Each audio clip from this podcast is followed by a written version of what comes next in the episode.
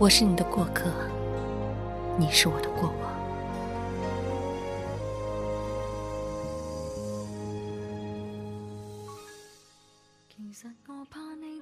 今年四月份，李玉的电影《万物生长》上映，范冰冰哭得一塌糊涂地说：“我要用尽我的万种风情，让他将来在不和我在一起的时候，内心都无法安宁。”陈寒在看电影的时候记起来了，他也曾想让一个男孩在跟他分手之后过得不安生。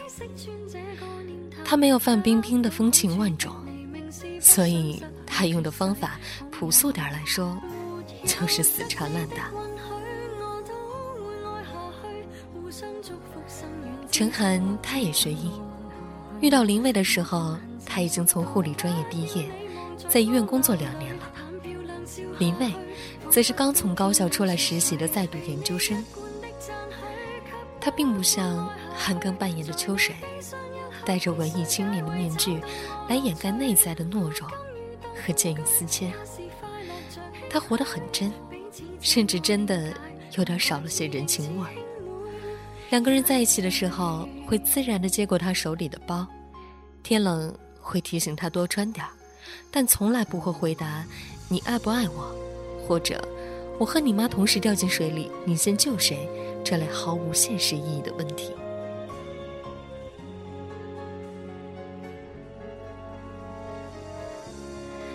所有熟识陈寒的人都可以作证，她绝对是个好女孩。在校不旷课不早恋，在家勤做家务孝敬父母，上班关心病人团结同事。对于女朋友这一角色，他依旧充当的很好。其实，在他的认知当中，任何人际交往都不过是在对方面前扮演他希望看到的样子。就像林蔚，他知道他喜欢懂事大度的，所以在他面前，他有意识的收起了自己的任性和孩子气。这是虚伪，还是包容？他自己也说不清。只能说，谁不希望自己被人青睐和喜欢呢？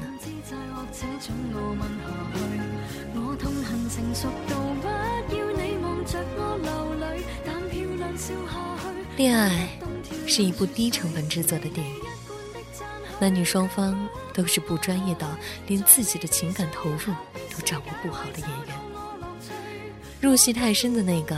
满脑子都在想如何让对方更爱自己，另一个浅尝辄止的在应付对手戏时，还会分出有些心思来兼职做导演，并在适时的时候还有句 cut。程涵和林蔚之间能胜任导演一职的，就是林蔚。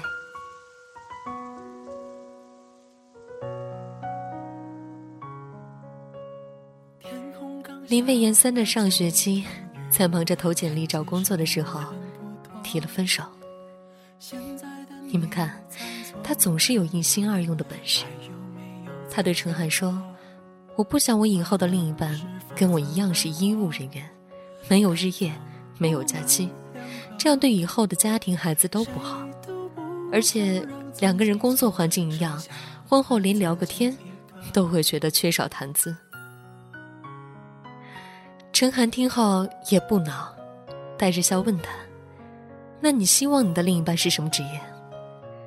他想了会儿说：“老师吧，能顾家，也有利于孩子的教育，而且老师一般都贤惠。”陈寒听后拿了包就出了门。林薇知道他生气了，这分手也算是谈崩了。陈寒一直以为，在他们心中，自己才是掌握全局的人。毕竟自己才是有伪装、有面具的那个。电视里都是这么演的，活得很真、一眼能看到底的人，一般都是炮灰。有所保留的人，才能活到最后。可是，他没意识到。自己以为的有心计的伪装，不过是一种迁就，类似于爱一个人到某种程度后，心甘情愿地磨平了自己的棱角，还傻傻地说：“我这样做用的是苦肉计，为的是让他对我更死心塌地。”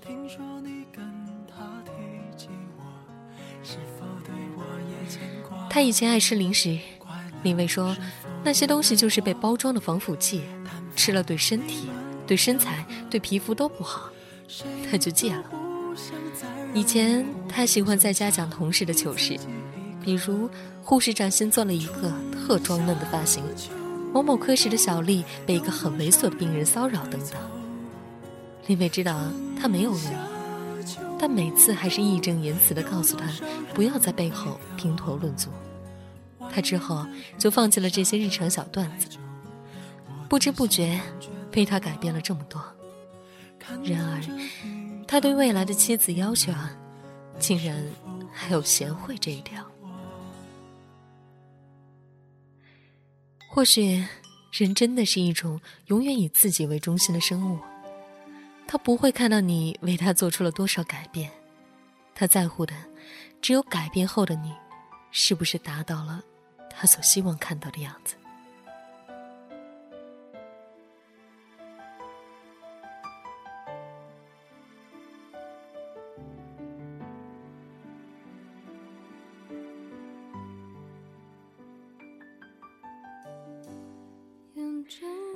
回去后，陈海一个人呆呆的在沙发上坐了很久，没有哭，什么都没做。但他的思维一直保持着高度的活跃。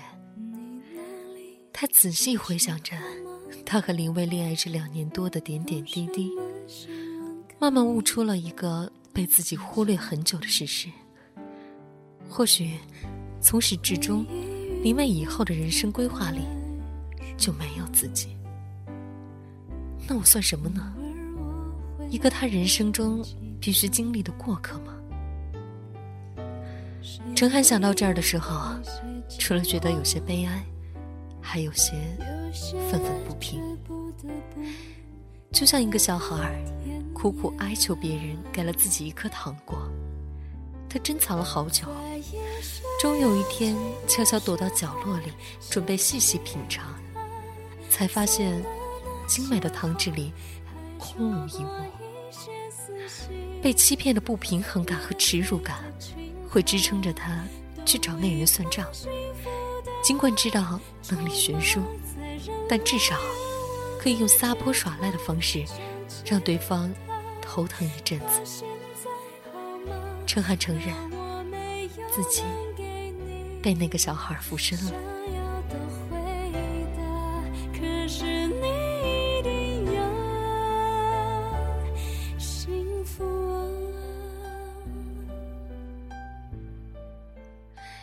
都说恋爱中的女人智商为零，那么相反的，失恋后的女人智商应该会达到上限吧？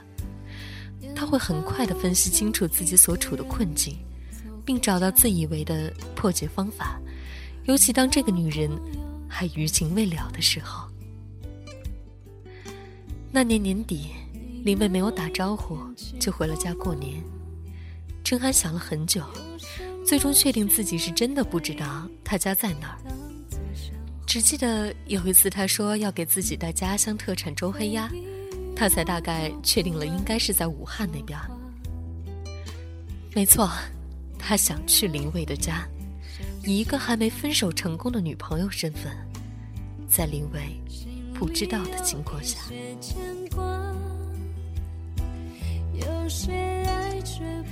拿到地址的过程。就是他智商提升的表现。他翻了林蔚所有的 QQ 状态，留意了每条留言评论，最终确定了他妹妹的账号。他发消息跟妹妹说，林蔚邀请自己回他们家过年，结果自己买票的时候才发现把地址给忘了。这个地址林蔚跟自己说了很多遍，所以现在不敢再去问他。怕他觉得自己对他不够上心，一字一句都在编织一个虚幻的梦。小姑娘看后，赶紧把详细地址发给了他，还开玩笑的称呼了他嫂子“他看着手机屏幕，终于哭了。不知道是为了这个自己充当不了的角色，还是为了这个完美而残忍的谎言。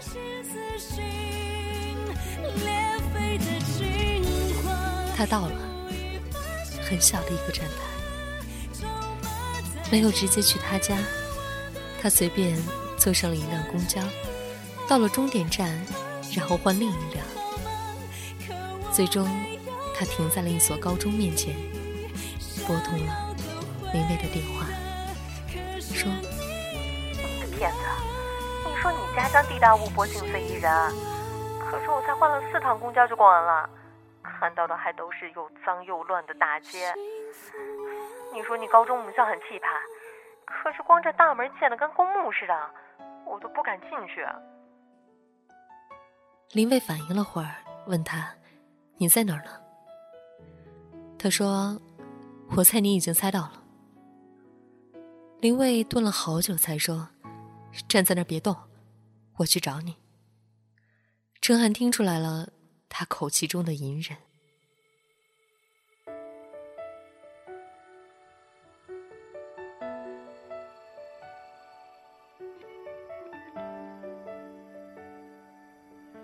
见面的时候，林蔚还是板着脸。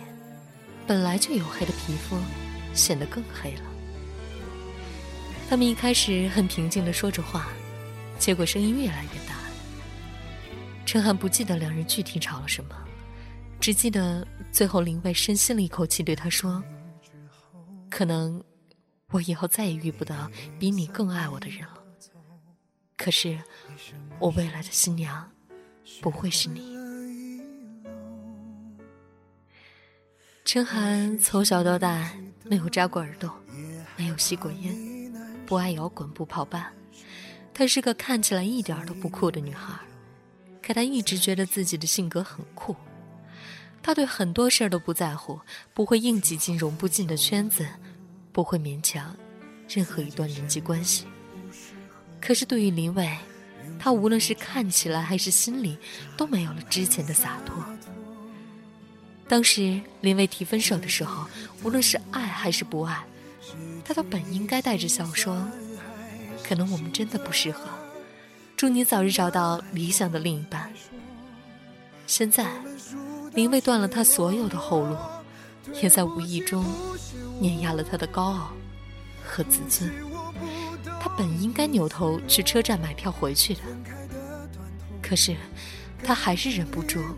跟在他后面回了他家，他想要去看看自己容不了的家是个什么样子。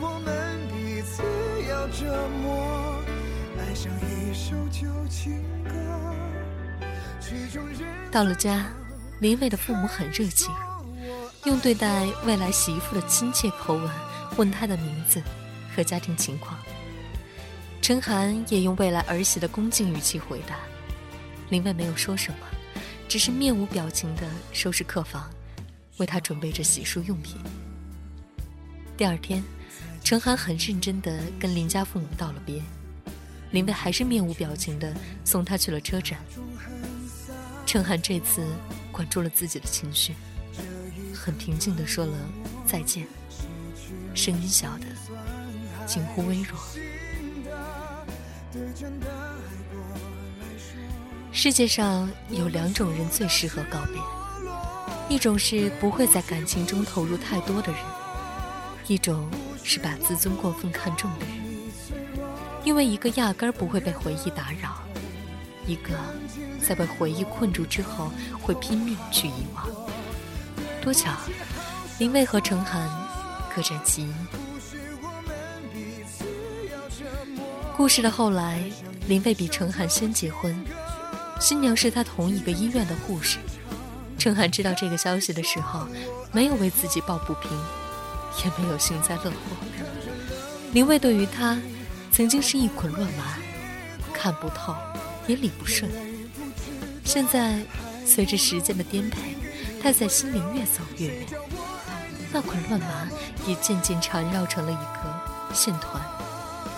他依旧看不清里面包裹的是什么，但他早已在心里又远又深的位置落了灰尘。无论是在白天还是夜晚，晴天还是阴天，都不会硌得他生疼。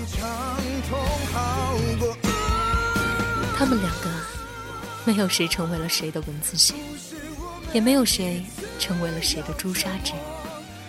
真的仅仅是互相遗忘，爱过，偏执过，挽留过，然后遗忘。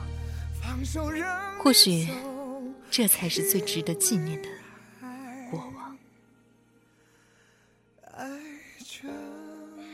非常感谢您收听今晚的节目，策划何门子，主播知乎者也，在半岛网络电台，祝您晚安。